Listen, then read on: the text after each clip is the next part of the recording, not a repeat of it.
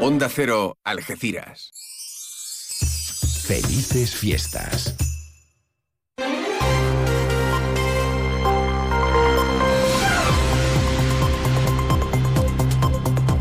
Más de uno. Noticias del campo de Gibraltar con Alberto Espinosa. Muy buenos días, señoras y señores. Tiempo para conocer la información del campo de Gibraltar en este martes 12 de diciembre de 2023.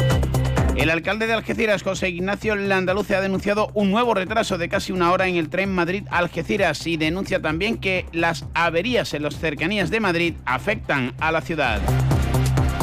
Todo ello mientras el puerto de Algeciras ha activado su oficina verde y la Comisión Europea descarta aplicar exenciones en los puertos en el control de CO2 a los buques. El Partido Socialista dice que si el centro de interpretación Pago de Lucía de Algeciras no está terminado a 31 de diciembre, habrá que devolver el millón doscientos mil euros de fondos europeos, algo que niega el equipo de gobierno. En la línea de la Concepción, el alcalde Juan Franco mantiene un encuentro de trabajo con la dirección de la Escuela de Magisterio para abordar la remodelación del edificio. La Junta Rectora del Parque Natural de los Alcornocales apuesta de forma unánime por Ana Villascusa para que mantenga la presidencia de este órgano. También en el balance del año se aborda la posible ampliación del parque.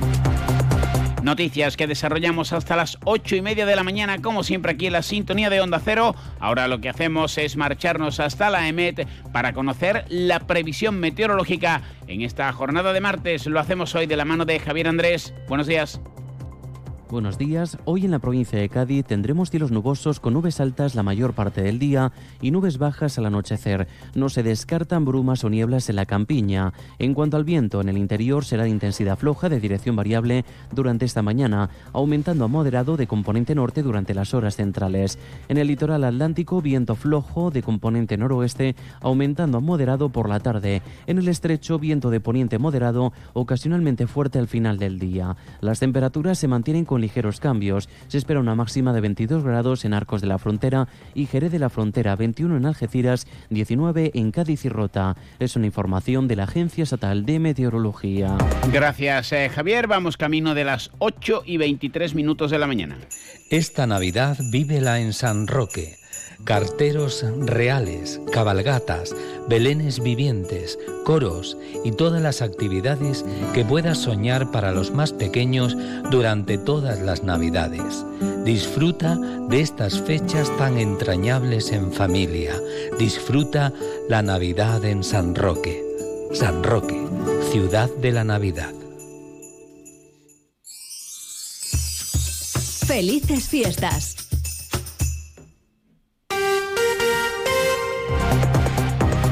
Pues un día más les hablamos de la situación de la infraestructura ferroviaria que conecta para los pasajeros Algeciras con Madrid. A los habituales retrasos eh, denuncia el alcalde de la ciudad y senador del Partido Popular que en esta ocasión el inconveniente ha surgido en la salida en la estación de Atocha.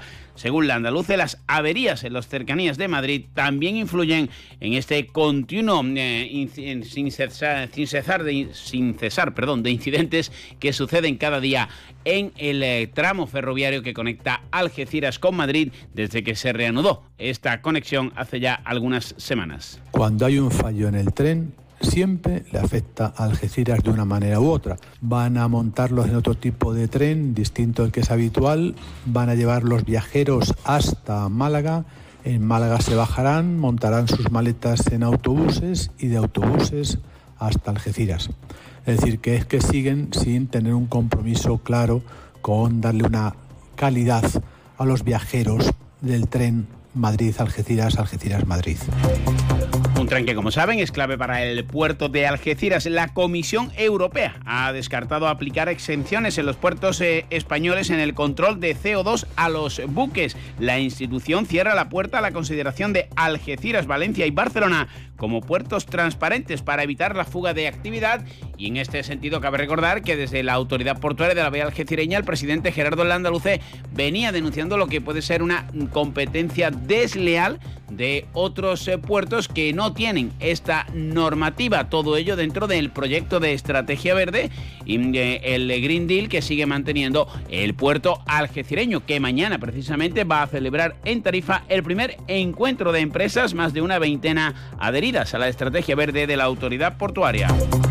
Cambiamos de asunto. La secretaria general del PSOE, portavoz municipal y parlamentaria autonómica, Rocío Arrabal, ha denunciado que, según su punto de vista, si el centro de interpretación Paco de Lucía no está terminado a 31 de diciembre, hay que devolver los fondos a la Unión Europea. Lo que está claro es que el centro de interpretación Paco de Lucía o está terminado a 31 de diciembre o las maltrechas arcas municipales tendrán que devolver 1.200.000 euros de fondos europeos concedidos por un gobierno socialista en la Junta de Andalucía. Esto sería fatal e imputable a una malísima gestión del señor Un centro de interpretación que, como les venimos contando, ha sido visitado recientemente por el equipo de gobierno y la familia del genial guitarrista algecireño. Desde eh, el consistorio algecireño niegan que esto vaya a ser así. Ha habido retrasos, entre otros motivos, por los hallazgos arqueológicos y las obras siguen. Pilar Pintor.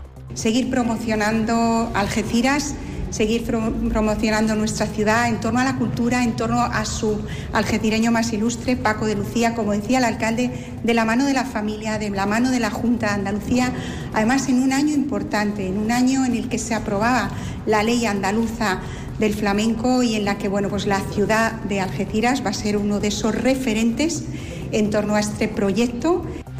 Otras obras que sí están ya en su recta final son, son, las de la calle Hortensia, que cuentan con un presupuesto de más de 241.000 euros, y las de el barrio de San Isidro, que está sufriendo una reforma integral. La Andaluce. Está cambiando el barrio, mejorando. Ya habíamos hecho distintas actuaciones para la mejora de las calles y seguimos ahora con el adoquinado de la calle Buenaire y también el adoquinado tanto de la calle Teniente Miranda como de la calle Gloria, que es la segunda parte de la calle. Ya habíamos hecho una primera hace un par de años. Se ha aumentado el número de luces, luces que son 70 puntos eh, que tenemos ahora, vamos a pasar a 86, además con iluminación LED.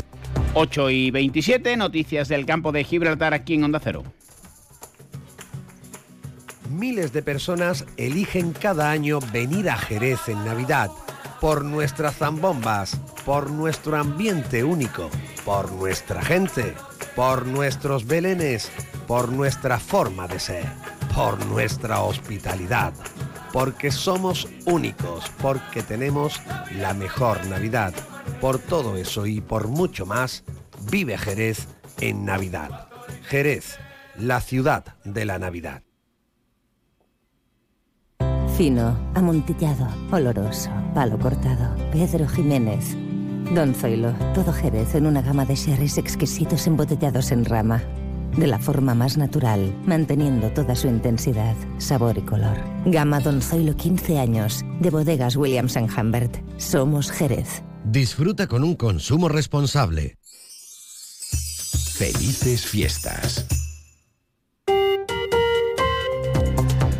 Ejecutar posibles obras de rehabilitación en el edificio de la Escuela Universitaria de Magisterio Virgen de Europa fue el asunto abordado eh, por el alcalde Juan Franco con la directora del centro Rosa Garay. Y es que es necesaria una remodelación de ese inmueble en el que estudian numerosos eh, alumnos, eh, no solo de la línea, sino de todo el campo de Gibraltar. Juan Franco. Que vamos a cometer una obra de acondicionamiento de ciertas deficiencias que tiene el edificio que alberga a esta entidad, que es el cuartel Ballesteros por importe de 50.000 euros.